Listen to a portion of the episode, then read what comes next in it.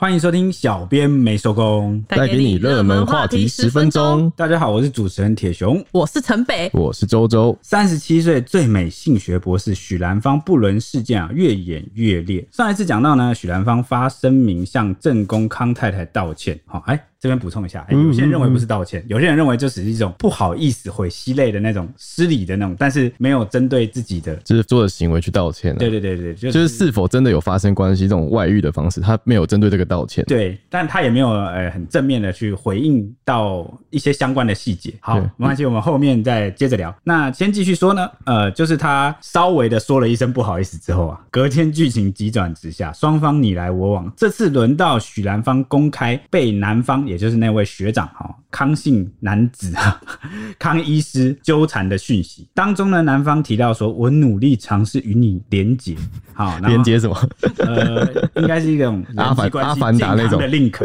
啊。然后还有狂蜜说穿好多我喜欢的衣服给我看，然后原来喜欢玩那个纸娃娃，对不对？跟芭比娃娃那种，真的不知道。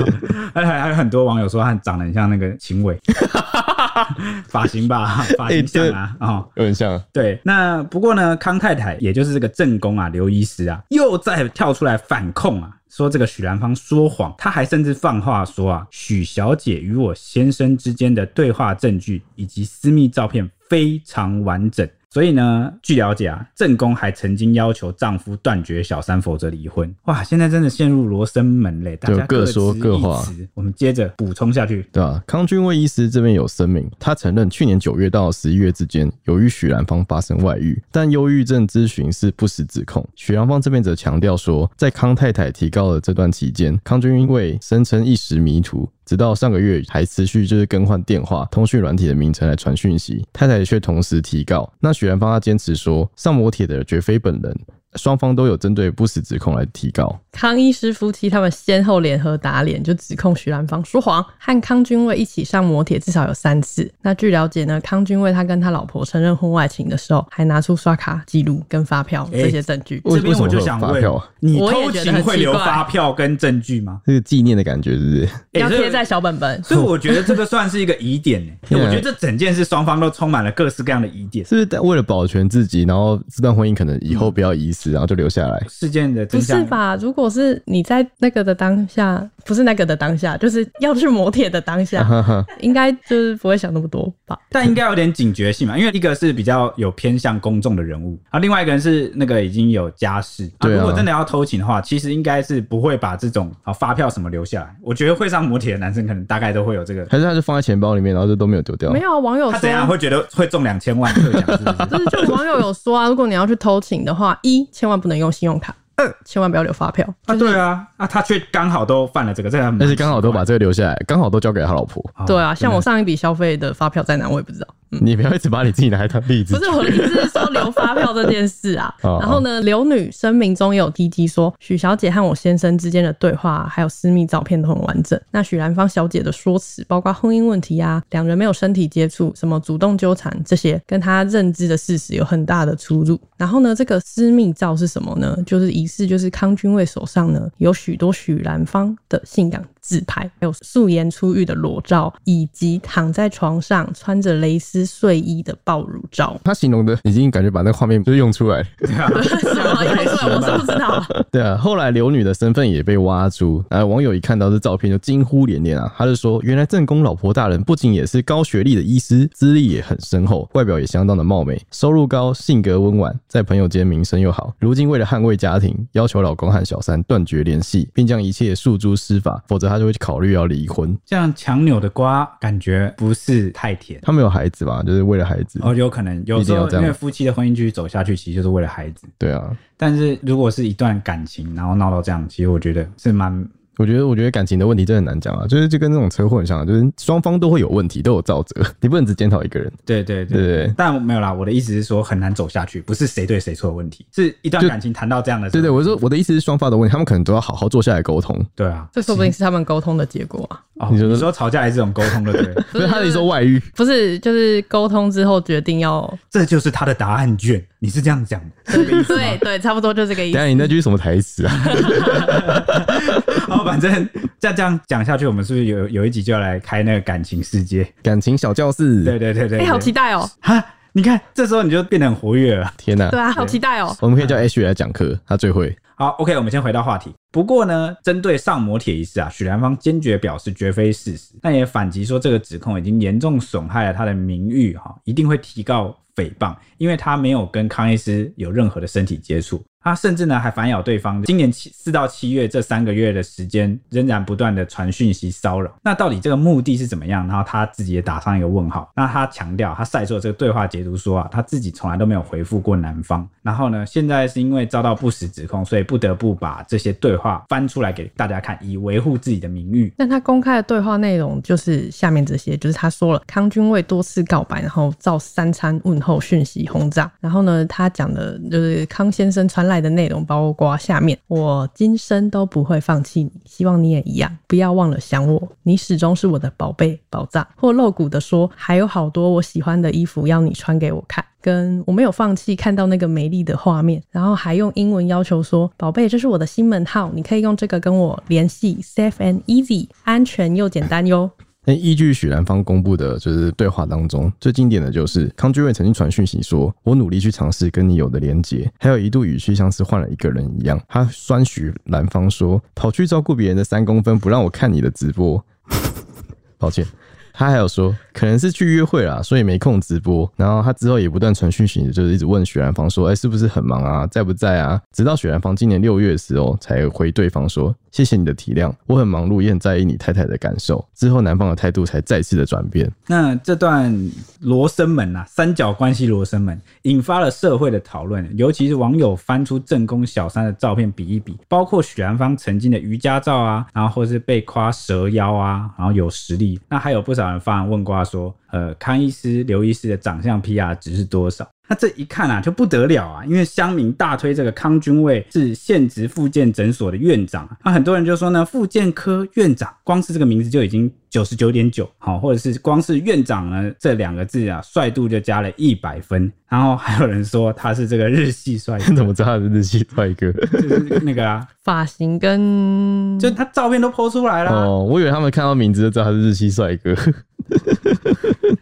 不是啊，哦，然后那个还有人说呢，事实证明多读书长大当医生。还有人说，终于知道为什么医学院是第一志愿。也不能因为这样子就说医学院是第一志愿吧。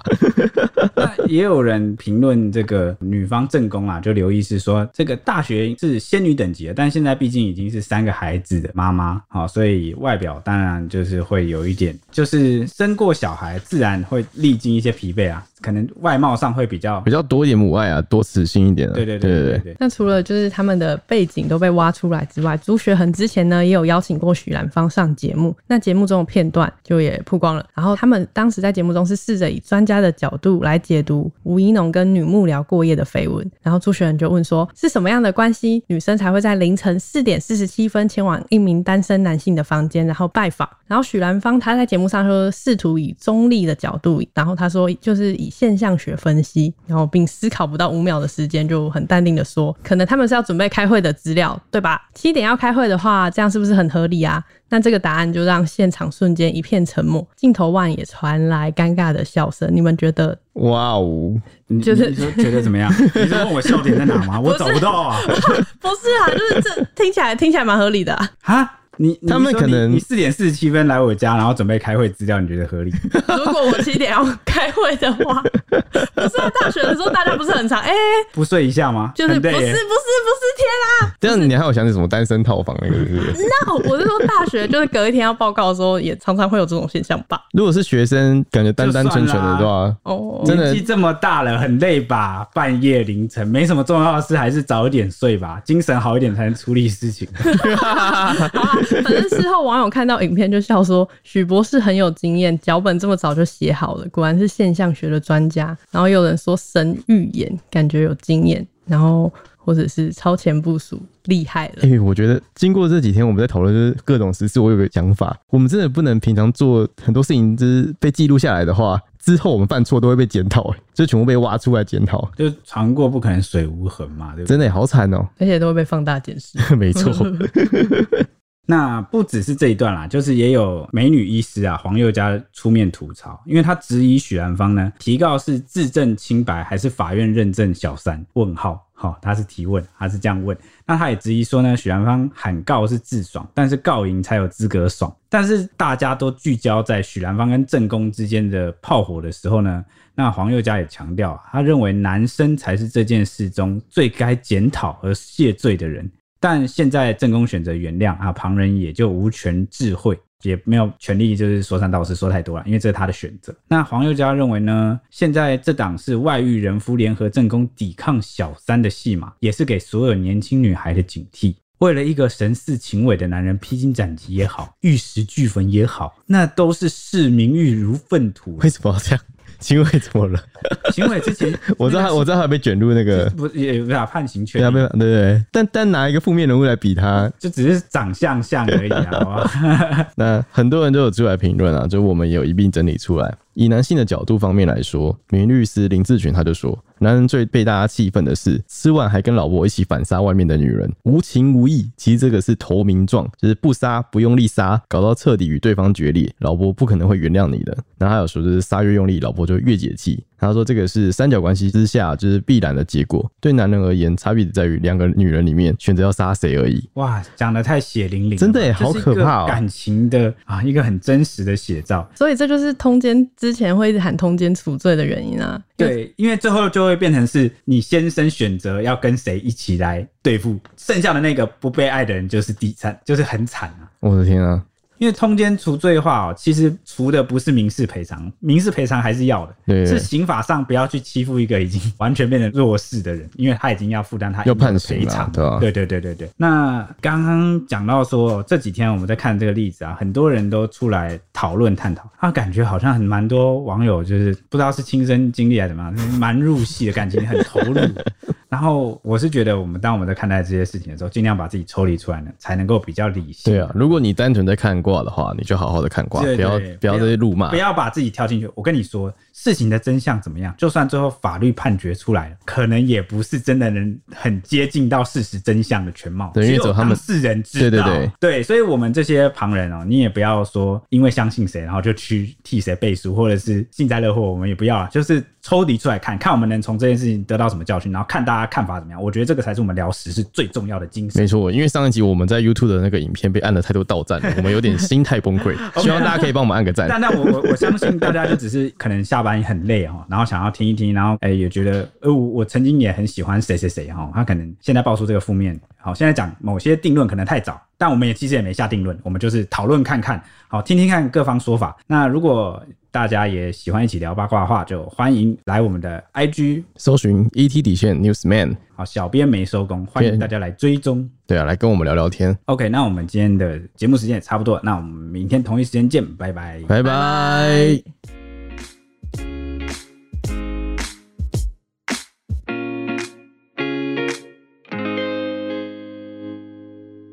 Hello，各位听众朋友，大家好，我是主持人 Ashley，我是铁雄，我是周周。每周五晚间九点，敬请锁定《料理之王二》，在家安心学做菜最轻松。八月二十将播出第九集，除了有首席导师松露主厨厨佛瑞德 Fred，台菜厨神阿巴斯，还有艺人艾莎和五星主厨王府力担任飞行饕客，跟你一起分享美味的料理。欢迎大家订阅《料理之王》YouTube 频道，随时掌握最新的节目资讯哦。